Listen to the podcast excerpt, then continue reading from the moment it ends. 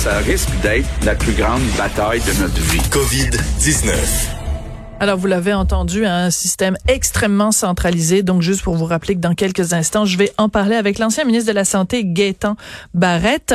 Mais pour l'instant, on prend des nouvelles euh, de, de ce qui se passe dans le monde, sur la planète et ici au Québec en termes de COVID-19 avec mon collègue Vincent Dessureau. Bonjour Vincent. Bonjour Sophie. Alors, euh, ben, la pluie des millions, et pour ne pas dire la pluie des milliards, continue euh, de d'émaner comme une fontaine de, de jouvence inextinguible à Ottawa. Effectivement, lorsque Justin Trudeau se présente, généralement, ça vient avec euh, avec de l'argent neuf dans différents euh, dans, dans, dans, différents domaines. Et aujourd'hui, après avoir, faut dire bon, euh, saluer la, la, journée commémorative de l'Holocauste, ensuite rendu hommage aux policiers de la GRC et aux familles là, des, des victimes de, de la Nouvelle-Écosse. Donc toujours des débuts là, même chose pour François Legault hier, oui. assez lourd. Ça donne le ton parce qu'ensuite on parle évidemment des, de, de ce qui se passe chez nous avec la COVID-19. Donc, euh, on sait le, le, le, il y a des grands besoins chez les personnes les plus vulnérables et plusieurs organismes communautaires un peu partout à travers le pays sont au ralenti, si ce n'est pas même arrêté en raison euh, de, la pandémie. Alors, on offrira donc 350 millions de dollars euh, aux organismes communautaires du pays. C'est l'annonce que fait Justin Trudeau. Et cet argent-là ira euh, directement aux, aux petits organismes, mais également aux plus gros. On peut écouter Justin Trudeau qui explique un peu comment cet argent sera distribué. Une partie des fonds ira directement aux petits organismes indépendants et le reste sera acheminé par l'entremise d'organismes nationaux comme Centraide, Fondation communautaire du Canada et la Croix-Rouge. C'est de l'argent que nos leaders communautaires pourront utiliser pour former des bénévoles, accroître les livraisons à domicile pour les personnes âgées ou offrir des services de transport pour les personnes handicapées.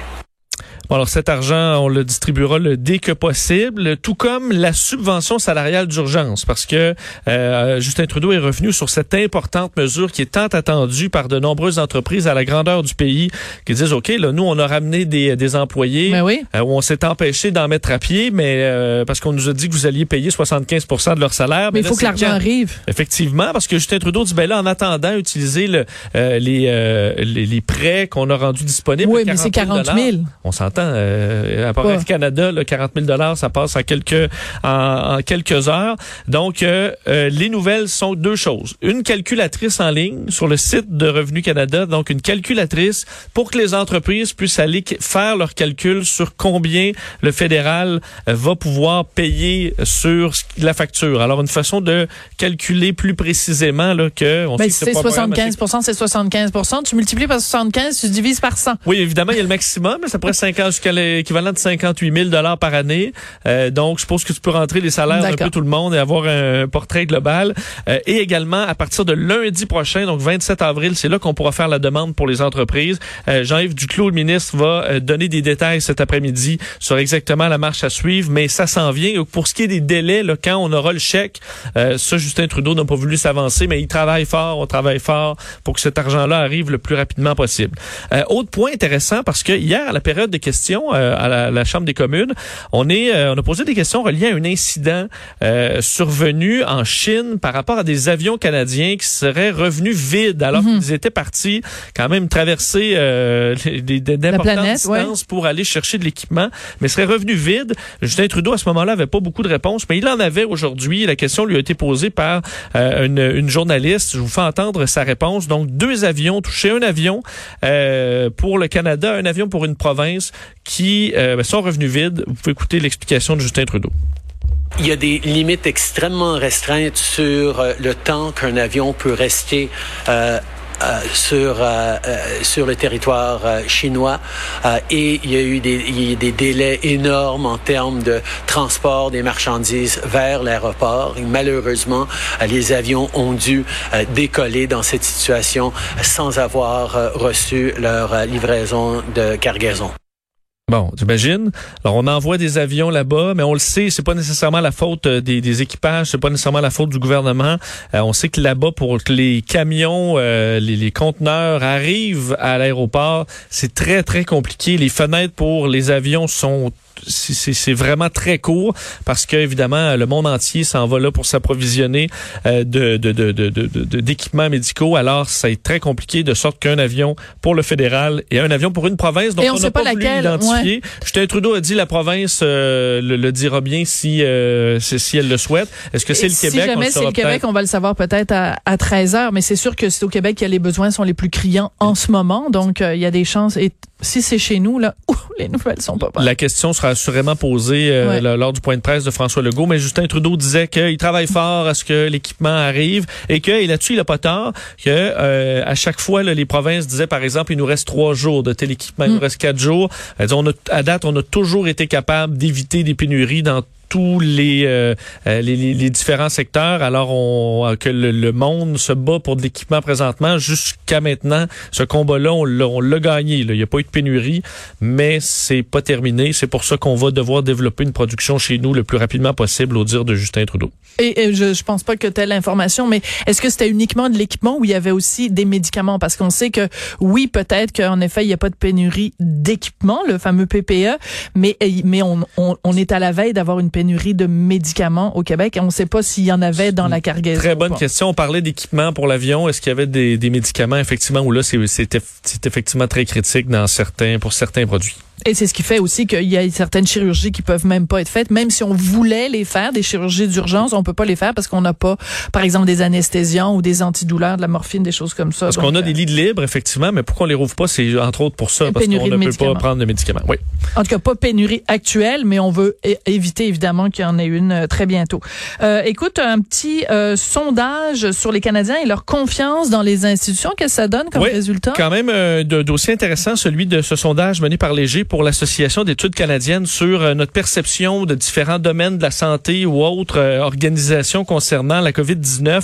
On se rend compte que, puis on voit beaucoup sur les réseaux sociaux là, de gens qui croient à peu près à tout ce qui circule sur YouTube, mais il faut croire que ce n'est pas la majorité, puisque d'un 92% des Canadiens ont confiance en leur personnel de la santé, les médecins, les infirmières, donc ceux qui ont vraiment la plus haute confiance au pays, devant les responsables de la santé publique qui ont quand même la confiance de plus de 80% euh, des gens.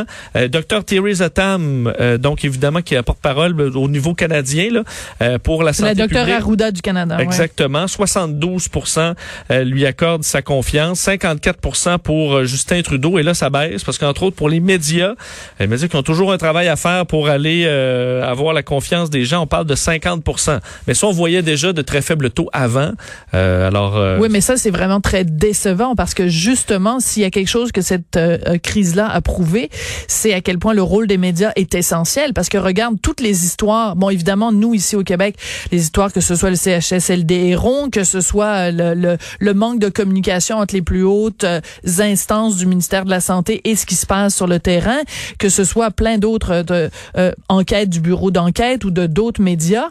il me semble qu'au contraire, ça devrait redonner confiance dans, dans, dans, dans, dans l'ensemble des médias. C'est très décevant comme chiffre. Surtout que si on remonte à janvier, où on dit ah, les médias font peur au monde avec une pandémie, euh, ben là aujourd'hui on est, euh, ben on a les deux pieds dedans. Et effectivement, les médias n'étaient pas, euh, ils étaient pas alarmistes, ils étaient lucides, ils étaient lucides. Bon. alors, et, mais c'est quand même, on est loin au niveau de la confiance en les gouvernements et les institutions, loin des États-Unis où le soutien des des, des Américains vers Donald Trump est en baisse quand même, malgré des manifestations qui demeurent quand même petites là, contre les confinements, mais qui semblent se multiplier dans certains pays, dont évidemment les États-Unis, mais le Brésil également à certains endroits en Europe où il y a une euh, de, plus grande tension à rouvrir les, euh, les, pays le plus vite possible. Le déconfinement, d'ailleurs, on va en parler un petit peu plus tard dans, dans l'émission. Un Québécois qui habite en Pologne depuis plusieurs mois, qui va nous raconter comment ça se passe le déconfinement euh, là-bas. Écoute, euh, le nombre de cas dans le monde, hein, c'est toujours important de remettre les statistiques en perspective. Oui, on atteint le 2,5 millions de cas confirmés, donc 171 000 morts.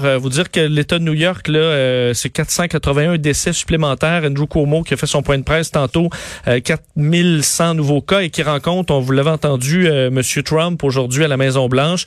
Alors, est-ce qu'on va bien s'entendre, sachant que les deux, euh, disons, n'ont pas eu une relation très stable dans les dernières, dans les derniers jours? bon rebond, léger rebond de décès en Espagne à 430 décès, alors que les, les, les marchés mondiaux sont en baisse aujourd'hui. Le prix du pétrole encore ébranlé un peu partout, quoique le, le baril américain est remonté dans le vert aujourd'hui autour de 5 il, est fini, il a fini la journée hier à moins 37 dollars, on le sait. Alors c'est une c'est un rebond, mais on est encore dans, écoute, quelques dollars à peine pour un baril de pétrole. Mais de la volatilité totale aussi. Là, ça... faut rappeler tout ça, c'est relié à euh, au baril de pétrole livrable en mai. Ça se termine aujourd'hui, donc à partir de demain, on risque d'avoir un prix du pétrole un peu plus élevé, un peu plus stable. C'est vraiment la panique de fin de séance là euh, qui, qui a causé tout ça hier et aujourd'hui. Alors à suivre d'ici la fin de la journée, mais les marchés boursiers sont en baisse de 2 à 4% aujourd'hui relié à cette, euh, cette, cette situation mondiale qui, qui ébranle les marchés. Merci beaucoup, Vincent. Et on va se retrouver, on va te retrouver à plusieurs moments pendant la, la journée. Toujours pertinent. Je, suis fascinée par ta capacité à euh, mettre tout ça en, de façon euh, synthétisée, concise, claire, nette et précise. Donc, euh, tu, tu, seras, tu seras mon étoile du jour, ah, Vincent. Mon étoile Car du ton remerciement du jour. Merci. mes remerciements. Oh non, je me prends pas pour un autre. Euh, mes remerciements de, de, de l'émission. Merci beaucoup. Merci beaucoup. Alors, surtout, manquez pas ça après la pause, une euh, conversation avec Dr Gaétan Barrette où on va revenir. Il y a de plus en plus de gens qui pointent du doigt sa fameuse réforme comme étant au moins en grande partie responsable de la déroute qu'on vit actuellement dans les CHSLD.